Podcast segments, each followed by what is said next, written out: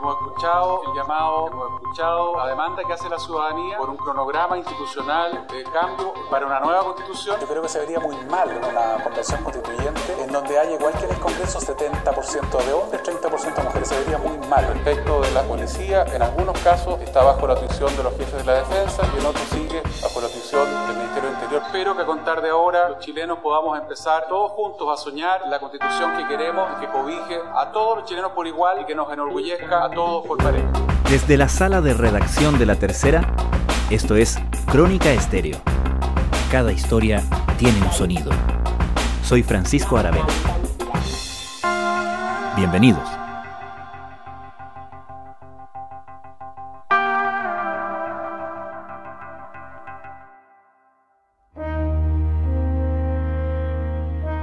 El amplio margen del triunfo de una opción contra otra en el plebiscito constitucional del pasado domingo tuvo consecuencias en el bloque oficialista, no solo porque la mayoría estaba con la opción perdedora, sino también porque marcó más la diferencia entre quienes sí apoyaron el apruebo, entre ellos el más seguro e inminente precandidato presidencial Joaquín Lavín, y quienes apoyaron el rechazo.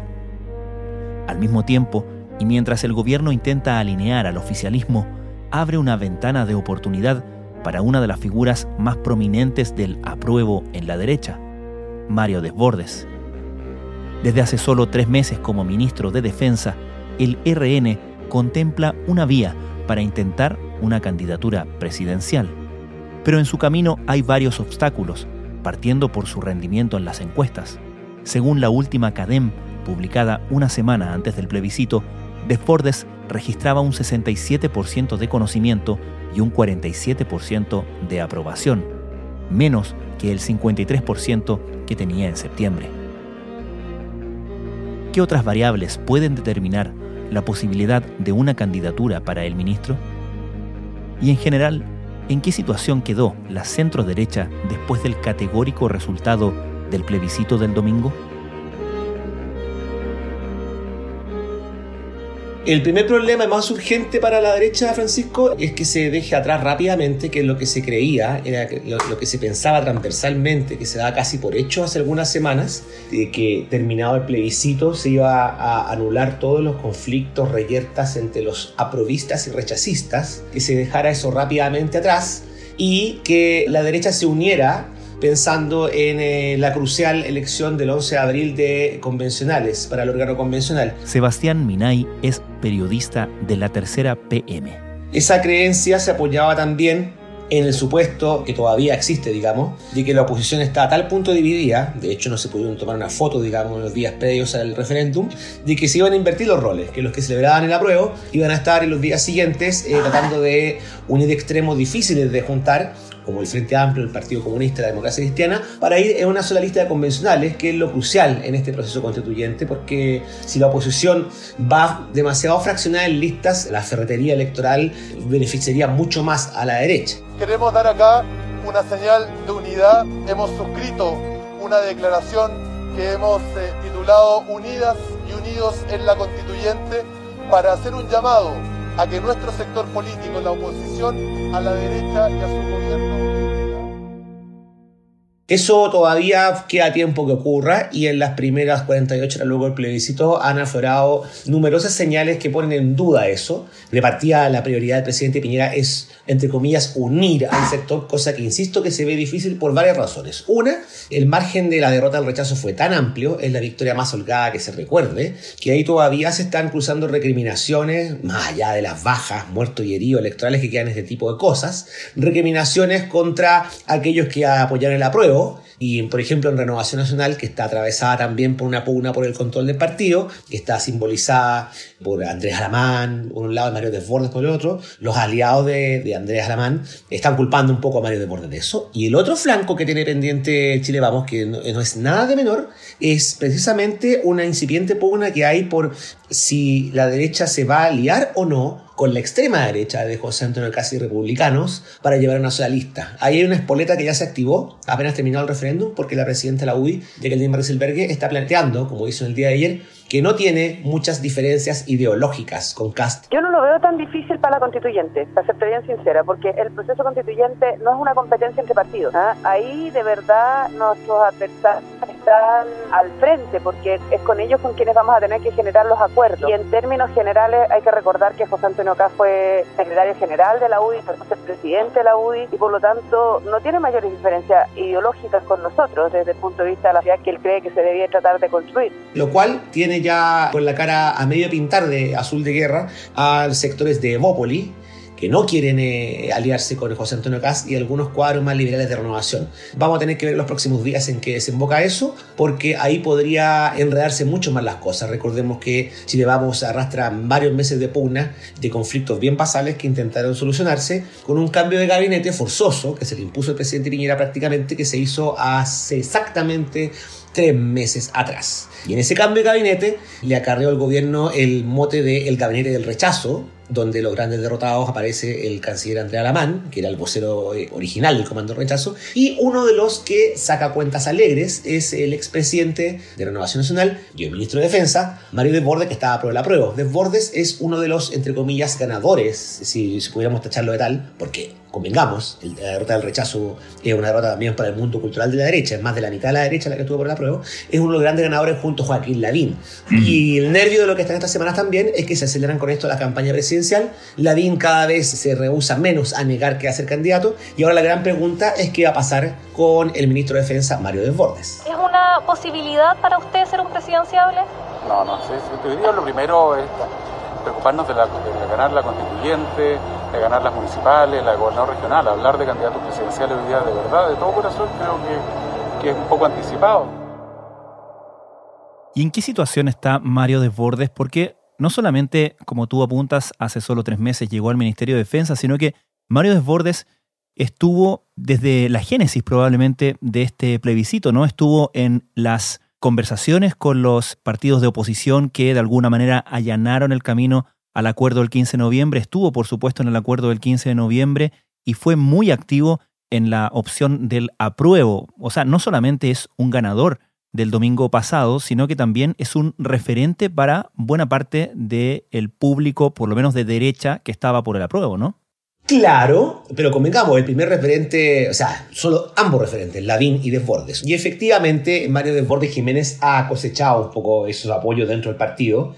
Recordemos que él dejó la presidencia del partido para asumir en defensa hace exactos tres meses y quedó a cargo de Renovación Nacional el senador Rafael Provence, que si bien comulgaba con el rechazo, está aliado con Desbordes en esto. Y efectivamente, así como Desbordes ha ido cosechando apoyo internamente, también tiene muchos detractores. Mario Desbordes tiene hoy día un encargo muy importante para la vida del país, que es el Ministerio de Defensa. Debería concentrarse en eso y no estar interviniendo en la elección interna de Renovación Nacional. Ha conducido al partido a posiciones de izquierda. Esto es como si estuviera reventando el Vesubio detrás nuestro. Nosotros estamos en una casita muy agradable, con terraza, mirando la bahía de Nápoles. Por favor, el país se está desintegrando. Recordemos que Renovación Nacional se declaró igualmente partidaria de la prueba del rechazo una fórmula muy extraña, digamos, que es todo lo contrario a lo que pasó con la UDI, que se cuadró plenamente con el rechazo. Tiene algunos eh, diputados que le son leales, tiene una alianza ahí bien estrecha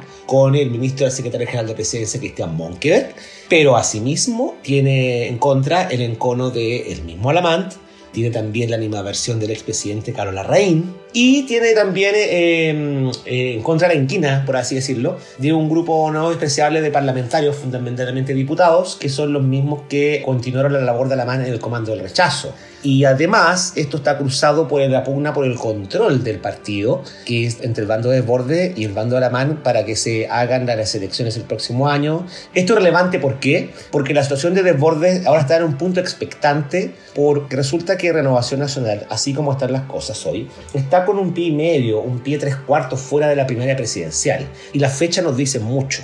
La primera presidencial de Chile Vamos se va a tener que celebrar sí o sí el 5 de julio del próximo año y los candidatos van a tener que inscribirse el 5 de mayo. Hasta ahora el candidato que había era el senador Manuel José Sandón, pero su cada vez más complicada situación judicial, independientemente de cómo termine, y lo tiene fuera de esta carrera porque los tiempos no dan, los tiempos de la fiscalía no le dan a Manuel José Sandón para poder sacudirse, cerrar este caso, que además suena muy feo por la, por la figura que se le está imputando, no le da el tiempo para poder eh, liberar esta lucha de la primaria sin tener que enfrentar todo tipo de cuestionamientos. Vía telemática fue formalizado el senador Manuel José Osandón ante el juzgado de garantía de Puente Alto. El parlamentario fue denunciado por su primo, el alcalde de Pirque, Cristian Balmaceda. Lo acusa de haber presionado para mantener un contrato en beneficio de una empresa de extracción de áridos en la que participaba su hijo Nicolás y no hay otro candidato que se esté asomando. Andrés Salamán tiene en contra de que fue vocero del rechazo y yo no sé, no digo que no pueda pasar, pero se ve difícil que con una paliza electoral de estas proporciones, donde el rechazo apenas se empinó por el 20%, pueda surgir el día de mañana un candidato que esté por el rechazo. La DIN ya está por la prueba. Entonces, la situación de Renovación Nacional es súper sencilla. O van con un candidato que sea militante, o van con un independiente, pero no sé qué pueden quedar fuera. Y el que acá está asomando es justamente Mario Desbordes. El problema es que él está en el gabinete y lleva solamente tres meses, Francisco. ¿Y cuánto le complica a Mario Desbordes estar adentro del gabinete y tener encima, en paralelo, toda esta agenda política? Es complejo porque como ese gabinete fue un esfuerzo casi de emergencia para este gobierno que ha tenido encima una crisis tras otra, lo que uno piensa y lo que los políticos piensan en general es que es muy poco presentable, es impresentable que un ministro vaya a una cartera tan delicada y esté renunciando tan rápido, ¿no es cierto? Eso lleva recién tres meses.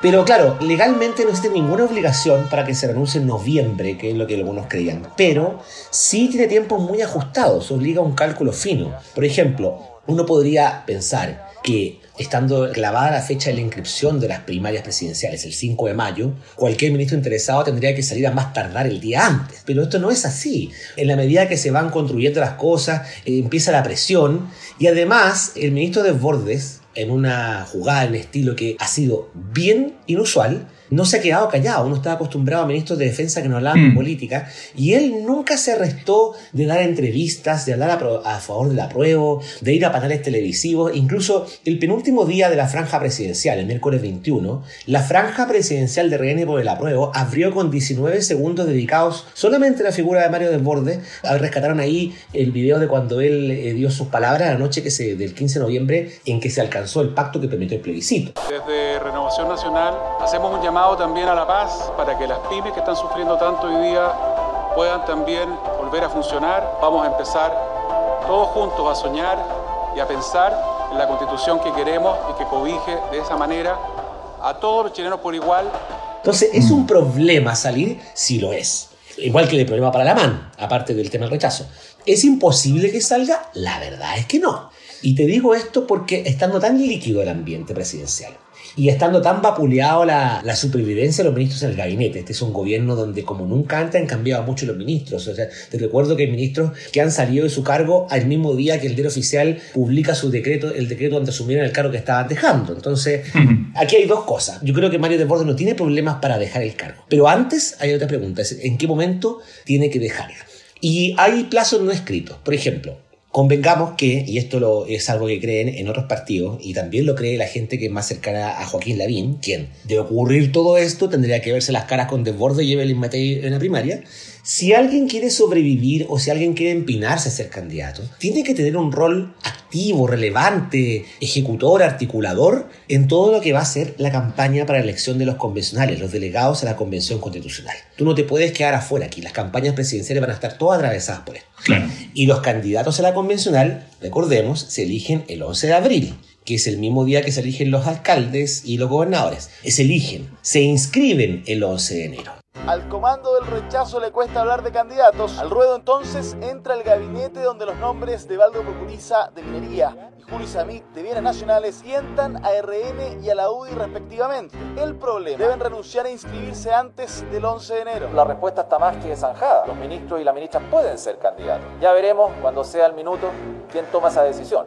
Entonces ya hay algunos sacando cuentas de que, por ejemplo, si Joaquín Lavín efectivamente va a hacer campaña para apoyar candidatos convencionales, a mí lo que me dicen que él está pensando apoyar por lo menos a dos candidatos convencionales por distrito, lo cual te da más de 50 candidatos, Mario de Borges tiene que hacer lo mismo. Hasta donde yo sé, el ministro de Defensa está decidido a hacer eso, a hacer su propio casting de candidatos. Él incluso ha estado trabajando también en algunas propuestas de contenidos constitucionales, que se va a hacer otra arista donde la derecha va a costar que se ponga de acuerdo. Entonces, raya para la suma, si Mario Desbordes quiere involucrarse en eso, probablemente el cronómetro se le acabe por ahí antes del 11 de enero. Además, hay un tema ahí. No está aprobado todavía que tanto rédito en las encuestas te puede darse el ministro de Defensa. Te da más exposición, es cierto, pero es ministro de Defensa. Tú no andas cortando cintas. Él asumió en el cargo justo después del tema de la aprobación del 10%. Pero claro, como te decía, tampoco le ha hecho el quita a ninguna cámara. Entonces, yo creo que es una decisión difícil. No es fácil pero el ministro de Bordes no le va a hacer el quite a eso, porque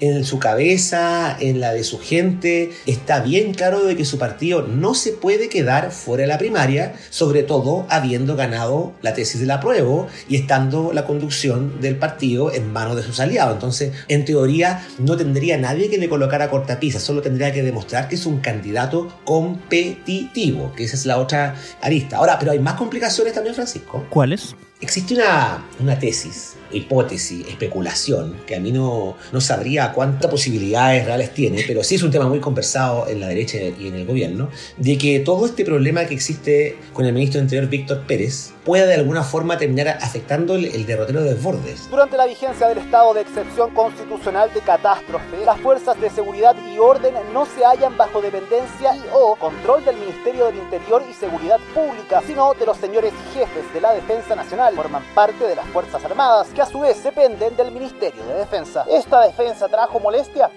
No, no hay ninguna molestia. Cosa que le sorprendió a todo el mundo y que yo te diría que tres de cada dos personas en el mundo de la derecha, especialmente en Renovación Nacional, leyeron como una agresión a Mario Desbordes, como que le estaba apuntando a responsabilizarlo por cualquier cosa que pase con Carabineros. Esto trajo dos efectos inmediatos. Uno, la molestia del ministro Desbordes y la otra, la extrema molestia que nos han descrito del presidente Sebastián Piñera, que nunca fue avisado de esto. Fíjate tú, y esto no hay quien te lo comente, que si no hubiésemos tenido el plebiscito el domingo pasado, hoy día estaríamos hablando de si el ministro Pérez tuvo que renunciar, si el presidente le pidió la renuncia o si tuvo que salir, si es que no hubiesen caído tantos ministros integrantes. Entonces, hay un tema además adicional porque hay una pérdida de confianza de parte del presidente con el ministro Pérez, con quien además nunca tuvieron confianza. Mm. Entonces, hay ahí algunos con mala o buena intención que sospechan de que si el ministro Pérez termina cayendo por culpa de la acusación constitucional que se vota el viernes, a lo mejor el ministro de Bordes esté esperando en la banca su turno para asumir interior, apostando a ser poco menos que el último ministro Interior y el salvador del presidente Piñera. Pero eso iría en contra de todo su cronograma electoral, ¿no? No necesariamente, fíjate, porque aquí hay dos considerando. Uno, todo depende de cómo termine la saga la acusación del ministro Pérez, porque hay algunos en el oficialismo que creen que no está garantizado que pueda zafar de la acusación del viernes, pero para eso primero hay que ver si cómo votan los diputados y especialmente los diputados de Renovación Nacional y especialmente los cercanos a Mario Desbordes. En primer lugar tiene que ver con el orden público y las medidas que se han tomado y las que no en ese sentido. En segundo lugar, la igualdad ante la ley y en último lugar, eh, fijamos la causal de control jerárquico, específicamente refería a la situación que ocurrió la semana pasada en el Mapocho con este empujón por parte de carabineros y por lo tanto las órdenes que se le están dando a los carabineros respecto de cómo se manejan las movilizaciones en el país. Hasta las últimas horas en que pude consultar esto, esas son las principales preocupaciones, porque si hay un diputado de Renovación Nacional que no vota en contra de la acusación, se abstiene vota a favor, ¿para qué te digo? O se ausenta de la sala, lo más probable que la UDI, partiendo por la senadora Jacqueline Barnselberg, su presidenta, amiga de Víctor Pérez, amiga de los abogados que defienden a Víctor Pérez y eterna rival de Mario Desbordes, va a cobrar una factura más o menos gruesa. O sea, lo menos que va a pasar ahí es que van a ver como dos barrios de Roma, por lo bajo. Entonces, eso complicaría mucho más las cosas. Si pase lo que pase con Víctor Pérez, pero no hay culpas, digamos, que se le pueda atribuir a la Nación Nacional, ya es otro escenario. Pero raya para la suma, siga en defensa o llegue a interior, eso no lo va a privar de salir si es que él encuentra que en un par de meses más están las condiciones para competir en una primaria. Y lo único que lo está frenando son las condiciones y la fecha de salida. Pero aunque termine el interior, Desbordes no se va a cerrar la puerta de competir en la presidencial. Las condiciones, que quedan un par de condiciones todavía a ver qué es lo que sucede. Ojo con eso. ¿eh? ¿Y cuáles son esas condiciones?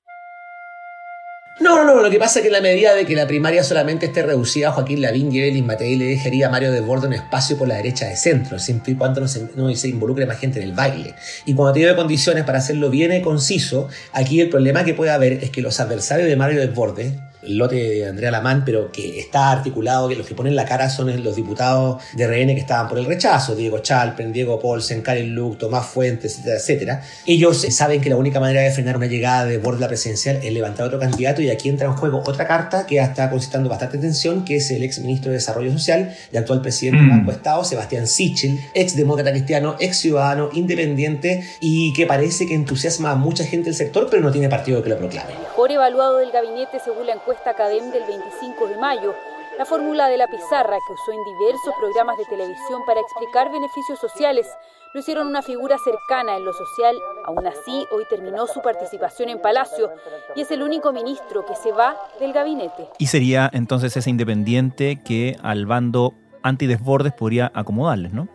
Claro, pero vuelvo a insistir, esto está todo en borrador por muchos anticuerpos que despierte desborde dentro de su partido, es muy difícil que un partido de derecha corone como su candidato a un extranjero, y no solamente un independiente, alguien que viene del frente. Queda todavía por aclarar qué va a pasar. Sebastián Sichel tiene disposición a participar en esto, pero en la medida de que lo apoye un partido y no la facción de un partido. Es de esperar que los próximos días los adversarios de Desbordes se sienten a conversar con Sichel para tratar de convencerlo, pero queda todavía trecho por delante y no mucho tiempo, si consideramos que ya se nos va octubre y que luego empieza todo el proceso de, de conferencia por los convencionales que te acelera toda la presidencial. Y en toda esta teleserie, Sebastián, ¿cuál es el próximo episodio? ¿Qué es lo próximo que tiene que pasar? En toda esta serie que convengamos no es más que una selva de intrigas, cálculos, zancadillas, medias verdades, porque así es la política en esta época del año, más en ese sector. Yo te diría que la primera meta volante del ministro Desbordes es salvar con un certificado de blancura la acusación del ministro Pérez, pase lo que pase, porque si no el día de mañana se la van a cobrar. Y luego queda el tema de si es capaz de levantar candidatos convencionales y tratar de influir en la discusión eh, constituyente. Nosotros eh, hemos planteado y la oposición está de acuerdo y que, en que haya participación de independientes en listas, que estas listas tengan como requisito lo mismo que te pide hoy día un independiente, ¿cierto? Multiplicado por la cantidad de independientes que participan en la lista. Nosotros hemos agregado que incluso no haya anticipo de recursos públicos para campaña para los partidos políticos y de esa manera competir de igual a igual con los independientes. Yo creo que en eso hay un acuerdo. Pero también hay otras cosas que son intangibles. Alguien que quiere ser candidato a la presidencia tiene que tener un mecena o un par de mecenas a espalda económica. Es un tema que también lo hace notar la gente que conoce los recovecos del partido. Así que yo diría que primero esperemos de aquí a la otra semana, esperemos cómo decanta el clima interno en Chile Vamos y esperemos, vuelvo sobre el principio, cómo se va a resolver esta posible pugna por aliarse o no aliarse con los republicanos José Antonio Cast, que es lo que pide la UDI, para la lista convencional. Recordemos que José Antonio Cast el domingo, bien eh, golpeado por la derrota, trató a la derecha cobarde como culpable, mientras eh, pasaba su tweet un video con varios líderes de derecha, entre ellos mismo Desbordes, Van Rieselbergue, la Raíz Mate, la noche del acuerdo del 25, del 15 de noviembre, perdón.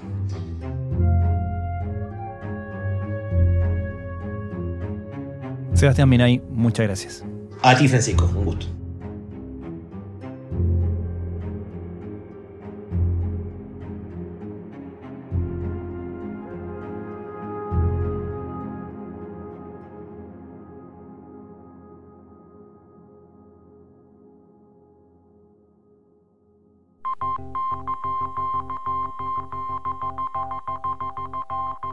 Crónica Estéreo es un podcast de La Tercera. La producción es de Rodrigo Álvarez y Melisa Morales. Y la edición de quien les habla, Francisco Aravena. La postproducción de audio es de Michel Poblete. Nuestro tema principal es Hawaiian Silky de Sola Rosa, gentileza de Way Up Records. Nos encontramos pronto en una nueva edición de Crónica Estéreo.